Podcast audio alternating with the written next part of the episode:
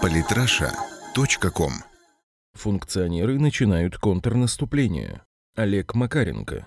Помните, в прошлом году мы с вами наблюдали, как американцы пытались сломать МВФ через колено? Дошло чуть ли не до подсовывания горничного главе фонда Кристин Лагард. Тогда я писал, что штатам будет очень непросто добиться своего и заставить МВФ выделить деньги Украине после дефолта. Сейчас уже можно констатировать факт, функционеры МВФ успешно отбили натиск американцев и продолжают бить линейкой по всем тянущимся к их деньгам рукам. После того, как Украина допустила дефолт, МВФ плотно перекрыл ей финансовый рукав. Свежая новость. В августе МВФ не нашел времени, чтобы обсудить выдачу Украине очередного транша. Зато у МВФ нашлось время, чтобы обсудить выдачу кредита для Барбадоса, Иордании и Экваториальной Гвинеи, что вполне явно показывает важность Украины в глазах функционеров фонда. Оно, в общем, и понятно. Во-первых, МВФ сражается за свою независимость. Попытка американцев впустую растратить деньги фонда на украинский проект не могла не вызвать активнейшего противодействия со стороны функционеров фонда.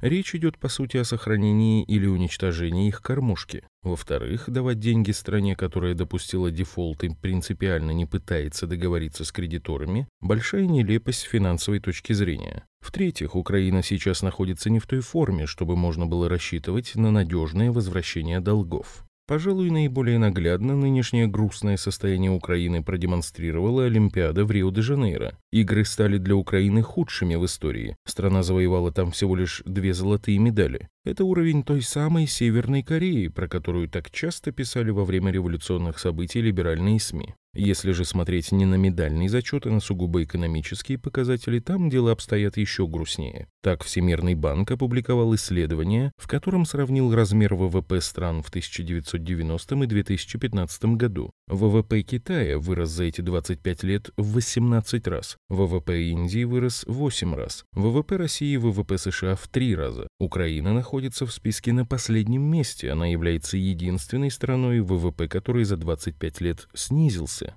Итоги проекта «Украина не Россия» вполне закономерны. Курс на последовательный разрыв экономических отношений с Россией не мог не привести к плачевному результату. Таким образом, пока власти Украины продолжают работать по принципу «Украина не Россия», надеяться на улучшение экономической ситуации в стране было бы странно. А вот вам еще одна свежая новость. Представитель Украины заявил, что в ПАСЕ активно обсуждается вопрос возвращения российской делегации. Оно опять-таки понятно. Без России парламентская ассамблея Совета Европы становится не особо важным органом. Обсуждать внутриевропейские дела удобнее в других местах. Поэтому отвечающие за пасы чиновники жизненно заинтересованы в том, чтобы вернуть организации смысл существования, снова пригласив туда Россию. Можно заключить, что мы наблюдаем сейчас масштабную реакцию на бесцеремонное вторжение США в зону интересов разнообразных чиновничьих структур. Да, американцы более-менее успешно прогибали МВФ, ПАСЕ, МОК и многие другие структуры, заставляя их выступать против России.